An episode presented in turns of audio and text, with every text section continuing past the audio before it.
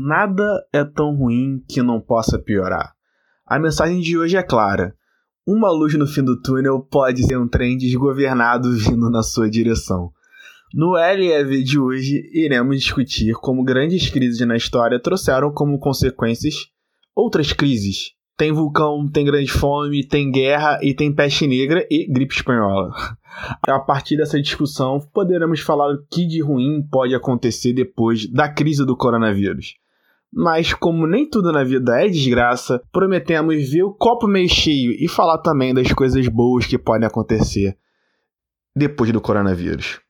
Meu nome é Gustavo, faço engenharia de produção, mas sou legal, e para me ajudar na tarefa de hoje a discutir esse assunto estarão comigo a Milena e o Guilherme, os dois são mestre em história. É, a gente não vai falar só que no fundo do, do poço existe um alçapão. A gente, eu, eu, prometo que a gente vai, vai, vai tentar não ser tão, tão pessimista, mas ter uma visão realista dentro de um, de um cenário de, de dificuldade, de tragédia, de, sei lá, de caos, como o da atual conjuntura. Uhum. Bom, mas para começar, então eu acho que eu vou apresentar aqui a primeira questão, que é pensar o desastre talvez como objeto de estudo aqui, ao longo de várias, vários momentos históricos, para a gente poder contextualizar, e depois a gente vai falar um pouco dos efeitos desses desastres. A gente categoriza aí como socioambientais, porque a ideia de desastre ela tem a ver com essa relação da sociedade. Então, a gente pode elencar aqui eh, o desastre pelas suas causas, depois pelos seus efeitos e pelas repercussões desses efeitos. E a ideia aqui é explicar um pouco sobre isso para vocês, para pensar na nossa própria realidade e entender como é que hoje, desse contexto da pandemia do Covid-19, a gente pode pensar nas repercussões e mesmo assim, como os meninos disseram, tentar não ser tão pessimista, mas assim, com algumas ressalvas. Eu queria falar um pouco dos exemplos desses desastres, assim, dá para elencar alguns, como as erupções, os terremotos, os incêndios, as tsunamis, as secas, as enchentes, as nevascas, os furacões, as ondas de calor. É interessante pensar que cada um localizado numa, numa região do globo, e aí tem a, a própria sazonabilidade também desses desastres, tem a instabilidade de, né, nesse processo, mas a ciência tem tentado fazer as medições. Então, por exemplo, com o acompanhamento dos vulcões, a gente vê aí que teve em 1883 a maior erupção do mundo, né, calculada assim, de extremo impacto, que foi na Indonésia com Krakatoa, né? E aí os meninos podem falar um pouco mais disso. É, bom, já que é para a gente falar de tragédia, é interessante que a gente olhe um pouco para trás e a gente vai trazer aqui alguns exemplos. Bom, como por exemplo, só um contexto histórico, né? Alguma, uma, um hábito de, de historiador. A partir ali dos séculos 11, 12, 13, a Europa tem um desenvolvimento tecnológico muito grande, uma explosão populacional, com processos que, bom, vocês veem no colégio, renascimento urbano, renascimento comercial, e a partir ali do século 13, início do século 14, tem um aumento populacional muito, muito, muito interessante na Europa, seja de nobres, de servos, só que esse aumento populacional acabou sendo freado pela possivelmente a primeira crise de fome pesada que a Europa observou ali na Baixa Idade Média. Por quê? A gente acredita que uma erupção vulcânica lá na Indonésia acabou, novamente na Indonésia, é, acabou gerando uma emissão de gases desenfreada na atmosfera, isso alterou o regime de chuvas na Europa e regiões que tinham 100, 110, 120 dias de chuva por ano passaram a experimentar 260, 280 dias de chuva para a plantação, para a agricultura, isso é algo catastrófico e, naturalmente, a gente tem uma crise de fome que vai afetar principalmente os servos, as, as camadas mais baixas da, da, da sociedade medieval. Mas, para vocês terem uma ideia, isso atingiu a sociedade como um todo. Tem relatos na corte do rei Eduardo, não lembro qual o número, da Inglaterra, que nem a corte do Eduardo tinha pão para comer. É, os relatos da, da grande fome são catastróficos. E, bom, a resposta que a Europa tem a essa crise de fome feroz foi intensificar o comércio com outras áreas do globo. Tu pensa assim, pô, é interessante, você vai abrir um mercado, você vai trazer mais comida, você vai evitar novas crises de fome.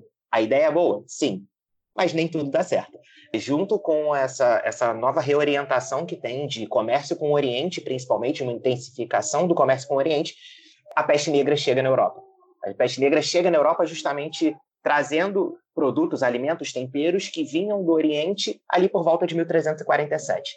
Só queria lembrar a todo mundo que a peste negra é chamada de peste bubônica e ela é causada pelas pulgas, ela é, ela é transmitida pelas pulgas dos ratos, né? E isso vinha nos navios em grande escala, para quem conhece mais ou menos um pouco a estrutura, já viu uma caravela por aí, você consegue imaginar que aqueles furões, né, onde eram carregados todas as mercadorias, enfim, elas eles, eles eram completamente cheios de ratos. Sim, é, ratos, baratas, todo tipo de vetor vinha nesses navios e, bom, esses ratos específicos trazem a peste negra e se estima que a Grande Fome matou aproximadamente 10 milhões de pessoas na Europa, o que é algo brutal. A expectativa de vida em algumas regiões da Europa beirava 30 anos de idade na época da Grande Fome. É, com a peste negra isso piora, porque a peste negra mata ali entre 30 e 50, 60 milhões de pessoas. Em alguns países a gente tem uma morte de 35% da população e a expectativa de vida bate, em alguns lugares, 19 anos de idade.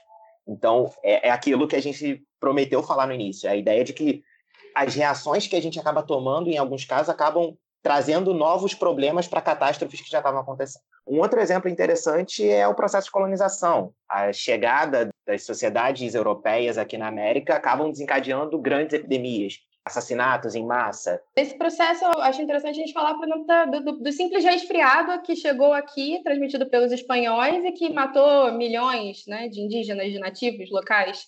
Tem uns estudos de demografia histórica que mostram que dizimou quase 60% da população dos índios ali na região do Caribe. Enfim, na, a, a própria peste negra também teve uma relação de morte de uma para três. Então, morria uma pessoa a cada três pessoas. É algo absurdamente é, chocante. Sim, e aí a gente pode ver, por exemplo, que esses estudos de história demográfica falam em papo de 20 milhões de mortos só no século XVI. E desses 20 milhões de mortos, 70, 80, 90% por doenças. Não foi por assassinato, trabalho, não. Foi a disseminação das pragas, das doenças, da gripe, da varíola, de DSTs, na verdade ISTs, né, que a gente fala agora, que doenças facilitava... venéreas. É, bom, então... 80 e... anos de idade para falar doenças venéreas, cara. É, justamente. É, então, mas aí a gente traz só mais um, uma questão para fechar a peste negra, que eu acho legal, que é falar dessas correlações que tem, é, que, que, aconteceram na época e que depois a gente pode fazer uma, comparação com o que está acontecendo hoje, né? Cinco elementos, principalmente. Talvez o colapso do serviço funerário, porque os corpos estavam nas ruas e a gente está vendo isso acontecer hoje. O desconhecimento dos patógenos, hoje talvez a gente não tenha tanto desconhecimento dos patógenos, é, mas existe ainda uma certa, um, um certo espírito científico que vem buscando todo o avanço necessário para reconhecer aquilo que causa essa transmissão dessas doenças. A gente tem também a instituição do sistema de quarentena no período da peste negra, que, de certo modo, preservou algumas localidades e, e conseguiu com que algumas regiões é, sobrevivessem mesmo a extensa quantidade de mortes. E, e, a gente também pode elencar aqui dois fatores que são um pouquinho mais críticos e que a gente tem visto hoje um debate muito maior sobre isso, que a primeira é a explicação religiosa, né, enfim, que tem várias questões que são contraditórias nisso, porque a gente vê um crescimento hoje do neopentecostalismo no Brasil, que traz em si muitas discussões sobre criacionismo versus cientificismo, mas eu não vou me estender nisso. E a gente tem também um outro fator que é a associação com questões étnicas e identitárias né, na transmissão da doença. Porque isso, hoje, para a gente, impacta diretamente em questões políticas. Né? Hoje não é mais algo que seja de ordem de, simplesmente cosmológico e religioso. Isso entra diretamente num debate político. A gente viu recentemente questões diplomáticas de ordem grande entre os ministros daqui do Brasil e os ministros né, chineses. E a gente tem que ver como isso se coloca no mundo.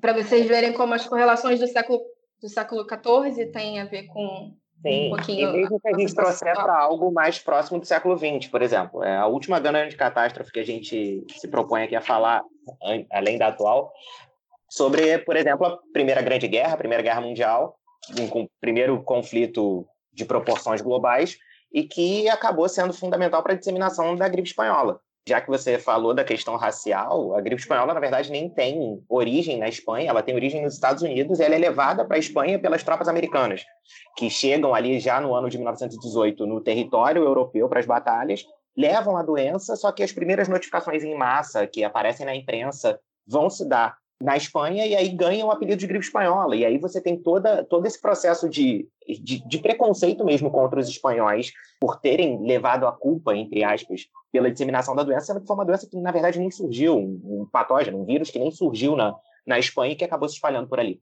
Nesse caso, a gente ainda tem algo pior, né? Porque beleza, a Primeira Guerra tem uma relação muito direta com a gripe espanhola e dez anos depois a gente está entrando na crise de 29 e dez anos depois a gente está entrando na Segunda Guerra Mundial. E são eventos que naturalmente se encadeiam e que têm correlações diretas. Primeira Guerra com a gripe espanhola e depois com a crise de 29 e depois com a Segunda Guerra Mundial. Eu só queria relembrar aqui, porque no século XIX a Europa já, já tinha passado também por várias outras epidemias e estava tentando combater os, as, o expansionismo dessas epidemias. Então, passou por epidemias de sarampo, de cólera, de peste bubônica e de, do próprio influenza no final, ali entre 1889 e 1890, que foi um pouquinho controlada, mas que aí gerou um pouco desse movimento que levou aos Estados Unidos, depois retornou à Europa, para centralizar ali esse movimento da guerra. Sim. Então, o que, o que eu acho que é a coisa mais interessante, a análise mais interessante que a gente tem que fazer aqui hoje é a ideia de, bom, Lá no século XIV, a resposta para a grande fome foi intensificar o comércio e isso acabou gerando a peste negra.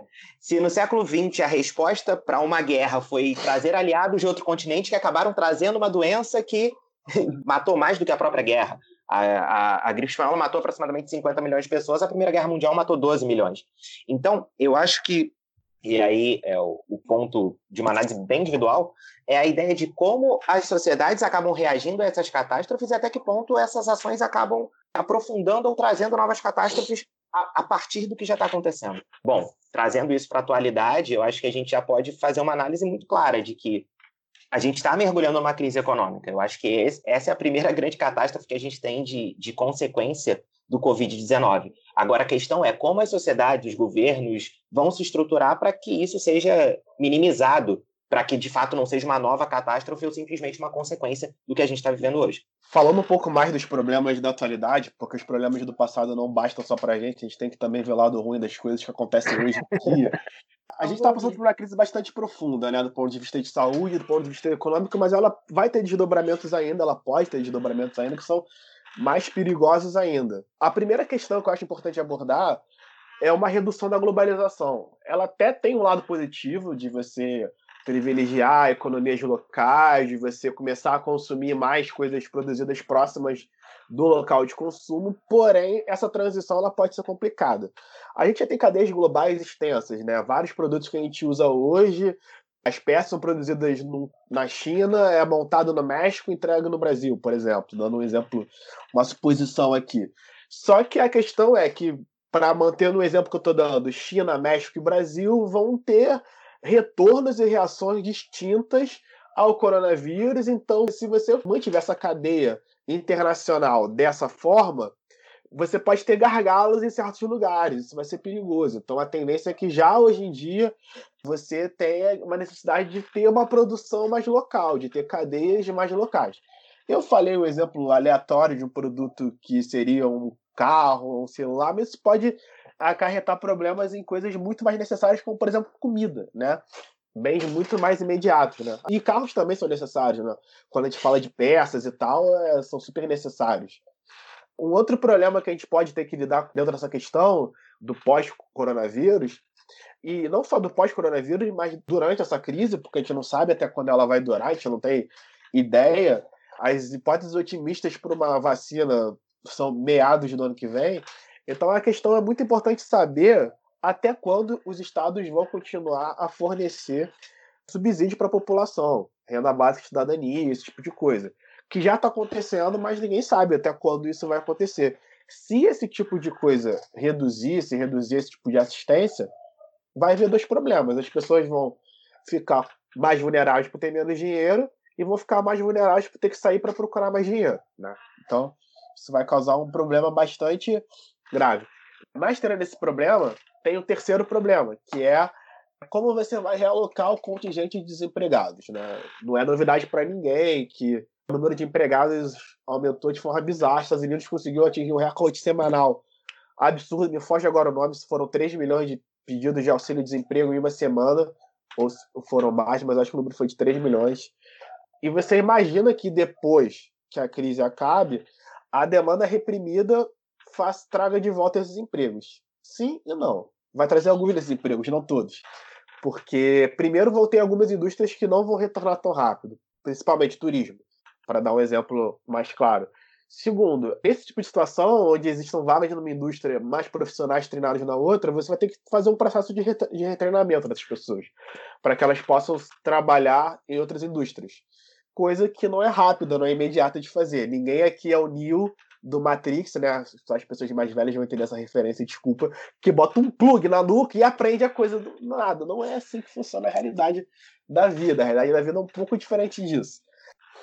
É, não, é porque você falou essa questão da crise alimentar e essa, esse pensamento já tem sido elaborado por grandes pensadores atualmente, pensando no impacto disso com as populações mais vulneráveis, porque essas populações já são vulneráveis no sistema normal, dentro da roda do capitalismo, e com uma crise como que talvez seja as projeções de hoje, né, mais profunda do que a crise de 1929, a gente aí vai ter um, uma possibilidade de um, um, extermínio, não, não sei nem como chamar isso, gente, porque às vezes só de falar eu já fico nervosa, de, de uma certa quantidade de, de, de, vulnerabilidade, assim, que, que é incalculável, né, de populações em situação de vulnerabilidade que é incalculável. Eu acho que isso é muito complicado pensar hoje, enfim, mas vocês querem ser otimistas, vamos lá. Sim, essa vulnerabilidade se dá em duas dimensões, né? Vão faltar dinheiro para elas e vai faltar acesso à alimentação para elas, né? São, é bidimensional esse problema, né? E para falar de mais dois probleminhas aqui, um deles o Guilherme já passou um pouquinho por alto, que é a questão do autoritarismo, né? É, as soluções é, dentro de um período de quarentena, elas, elas lidam com restrições de liberdade. Eu não estou defendendo o direito do sujeito fazer passeata no meio de uma pandemia. Não é isso, crianças. Fiquem atentos com o que eu estou falando. Eu estou dizendo que a solução é importante, porém autoritária. Isso pode dar margem a pessoas buscarem autoritarismos maiores ainda, ou começar a legitimar discursos autoritários. Né? Por exemplo, muita gente considera a China como um exemplo de combate ao Covid. Eu não tenho uma profundidade tão grande para falar sobre a China, mas eu conheço alguns relatos que dizem que Lá você é literalmente vigiado pelo Estado. Talvez algumas pessoas podem achar legítimo coisas nesse sentido. Ou uma intervenção muito grande do judiciário na vida das pessoas. Então, pode dar margem né, a questões autoritárias que o próprio Guilherme já falou que vieram na esteira da, da, da Primeira Guerra Mundial. Né? Da, das primeiras guerras mundiais. E por fim, né, porque toda tragédia também tem seu fim, falar um pouquinho sobre a questão do trabalho ser remoto. Essa é uma coisa boa, a princípio, só que ela tem consequências possíveis negativas. Quando as pessoas começarem a trabalhar longe do escritório, não tiverem que mais comparecer ao escritório, é muito mais fácil de eu transformar esses funcionários em freelancers, né? Ou seja, de eu precarizar a situação deles, né? De deixar de fazer contrato de trabalho, porque essas pessoas não estão no meu escritório, então é muito mais fácil de eu provar que a minha relação com elas não é de chefe subordinado, mas de prestador de serviço consumidor, que é justamente o mérito através do qual são definidas as relações de freelancers, para usar o tempo que a gente usa aqui no Brasil, ou falar sobre gig economy, que é o que se fala lá fora, né? Que é justamente a precarização do trabalho, você passar, você abrir mão das questões de consolidação das leis trabalhistas para mediar a sua relação de trabalho. O que em 99% dos casos é ruim. Ah, mas tem aquele cara que ganha 100 mil reais com o PJ. Você não vai ser aquele cara que ganha 100 mil reais com o PJ. Muito difícil.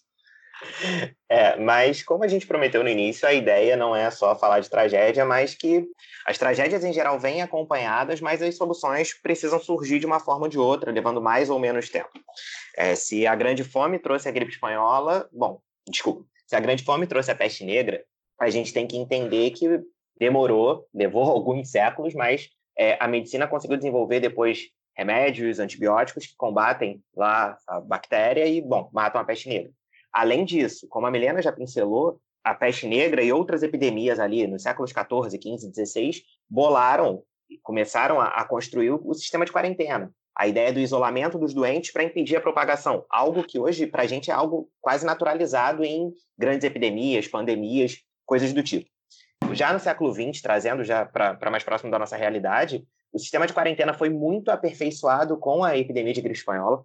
E, bom, Óbvio que gripe espanhola, Primeira Guerra, Segunda Guerra, crise de 29 geraram um caos ali ao longo de, sei lá, 30 anos na, na, na transição da primeira para a segunda metade do século XX. Mas, na segunda metade do século XX, a gente tem construção, uma, uma, na verdade, uma consolidação de sistemas públicos e universais de saúde em alguns países, como Inglaterra e Brasil. A gente tem a adoção do modelo de vacinação é, ampla para a população para impedir essas grandes pandemias ou as grandes epidemias locais. A gente tem, por exemplo, nesse, nesse sentido também, a adoção de, de medidas sanitárias mais eficientes na maior parte ou em boa parte do mundo, é, sistema de saneamento básico sendo implantado em larga escala do ponto de vista global. A gente tem também a ideia bom, algo que, que nos últimos anos, infelizmente, tem sido muito atacado, mas o estado de bem-estar social no Ocidente se fortalece ali no pós-Segunda Guerra Mundial, a ideia de um Estado que vai prover, no mínimo, o mínimo para a sua população. Então, tudo isso surge em grande parte como resposta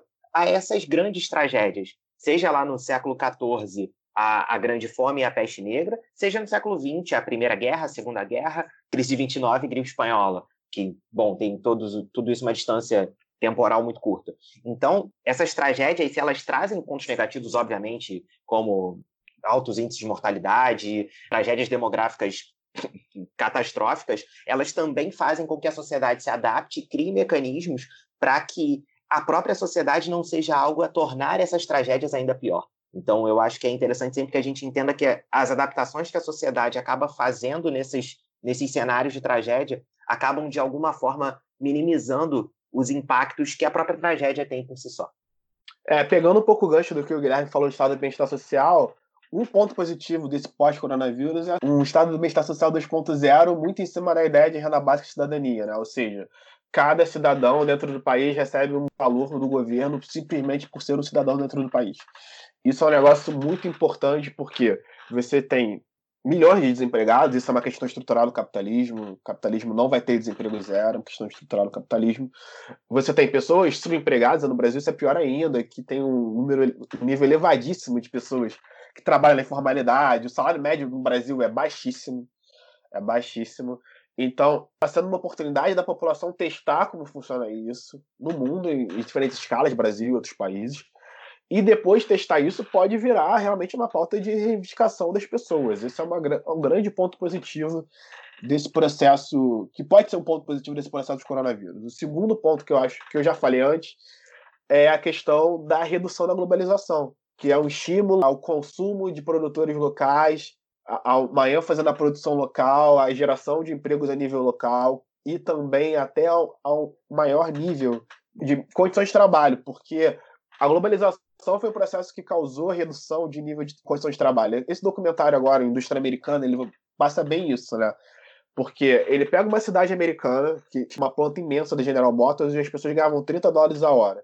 Essa planta sai por uma questão de globalização, ela vai se alocar em outro lugar fora dos Estados Unidos, e depois a gente vem, essa população cai o nível dela, e depois vem uma planta chinesa, né, no processo inverso, nos Estados Unidos e a hora de trabalho, que era de 29, 30 dólares, cai para 12 dólares. Então, esse tipo de situação que foi permitida pela globalização pode se reverter numa economia de produção local. Né? O terceiro ponto que eu falo é a questão do trabalho remoto, home office, não que você quiser dar para isso. Ele é muito bom por dois motivos. Primeiro, a questão ambiental. Se as pessoas se deslocam menos, vai ter menos gases emitidos na atmosfera. E o segundo ponto é você perder menos tempo no trânsito, né? Dependendo de onde você mora, você pode se identificar muito com essa questão. Eu vou fazer só uma observação, mas a gente, quando está fazendo home office, a gente também está gerando pegadas de carbono, a gente também está emitindo gases e a gente também está usando muita energia elétrica, a gente está sobrecarregando o sistema de, energia, de produção de energia elétrica. Então, isso também gera consumo em outras áreas, a gente também gera mais lixo, a gente tem várias estatísticas aí que falam de outras, outros fatores, mas eu também não vou entrar nisso, porque eu, tô, eu hoje eu sou a pessimista do grupo. Só, só para finalizar, eu acho que essa parte que o Gustavo falou, é, apesar de, de termos consumo maior de energia e tal, bom, consumo de energia haveria, seja no trabalho é, é, lá no, no, seu escritório, no seu ambiente tradicional de trabalho ou na sua casa. Eu acho que o que o Gustavo está tocando é mais na, na, nos gases é, estufa e tal do, do gerados pelo deslocamento, seja por transporte coletivo, seja por transporte individual, esse tipo de coisa. É, e um quarto ponto positivo é o seguinte: vai haver um aumento na importância, deve haver, né? Vai, é muito pretensioso da minha parte falar isso. Deve haver um aumento na importância de questões ligadas à responsabilidade social das empresas, né? Você já vê hoje em dia, se você prestar bastante atenção nas propagandas, são muitas propagandas falando assim, ah, bancos principalmente, né? Será por quê? Falando de fazer doação para as pessoas necessitadas, se mostrar lado da população. E a população pode começar a ser mais criteriosa com o programa de responsabilidade social cobrar que mais empresas façam e que essas empresas façam mais coisas ainda. E aí pode implicar desde coisas que você já vê hoje, como inclusão de pessoas marginalizadas no, dentro das empresas, até coisas mais extremas, como ter um trabalho que seja mais decente para as pessoas, né? Não botar o seu coleguinha para ficar trabalhando 14 horas por dia e trabalhar sábado e domingo, né? Isso pode ser uma, uma resposta a essa questão da crise do pós-coronavírus. Certamente a gente vai passar ou está passando por crises que são completamente caóticas e que desorganizam a nossa vida social, mas que tendem a longo prazo reorganizar. Né? A gente vai propor aí formas de reorganização, então a gente vai ter é, diversas formas dessa ação, tanto pelo, pelo Estado, mas quanto ações a nível local, por uma questão de, de solidariedade entre né, os grupos sociais. A gente viu isso agora nas lives, a gente está vendo aí a grande mobilização por arrecadação de doação principalmente para essas populações mais vulneráveis, coisa que antigamente não acontecia e que, se acontecia, era numa, numa proporção muito menor, e essa atenção às populações mais vulneráveis talvez seja algo que comece a ganhar uma proporção maior por parte do Estado, né, que vai ser altamente criticado. A gente está vendo aí é, alguns casos, por exemplo, como no, no, Equador, em que as pessoas estão, ou na Itália, né, que as pessoas estavam sofrendo com os corpos nas ruas, o colapso do sistema funerário, enfim, e que agora esses governos estão tentando repensar em formas de lidar com a população mais vulnerável, principalmente nas áreas que, que têm menos acesso, né, onde esse Estado chega, é, ou não chega, melhor dizendo. É, a importância de falar sobre o lado negativo do pós-crise, além de fazer uma piada um pouco sarcástica, é basicamente fazer com que as pessoas fiquem atentas com essas possibilidades negativas que podem acontecer depois do pós-crise. As pessoas têm que estar atentas para poderem lutar contra isso e fazer com que prevaleçam, de alguma forma, as respostas positivas. E uma última mensagem que eu gostaria de deixar aqui é o seguinte: existe um risco, muito pequeno na minha opinião, mas que não pode ser desprezado, dessa crise não mudar nada que é basicamente as pessoas esquecerem o que ela passou.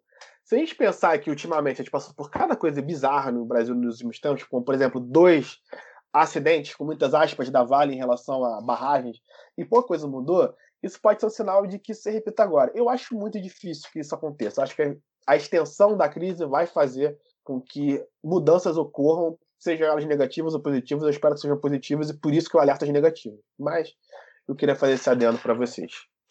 Então, gente, já vou me despedir. Tchau para vocês. Tudo é de melhor. Isso. Tchau, Guilherme. Tchau, Milena. Tchau, tchau, tchau pessoal. gente. Até o próximo episódio. Valeu, é, gente. Fiquem bem, segurança e até a próxima, galera. É, usem máscara, usem máscara. Não, é, usem máscara.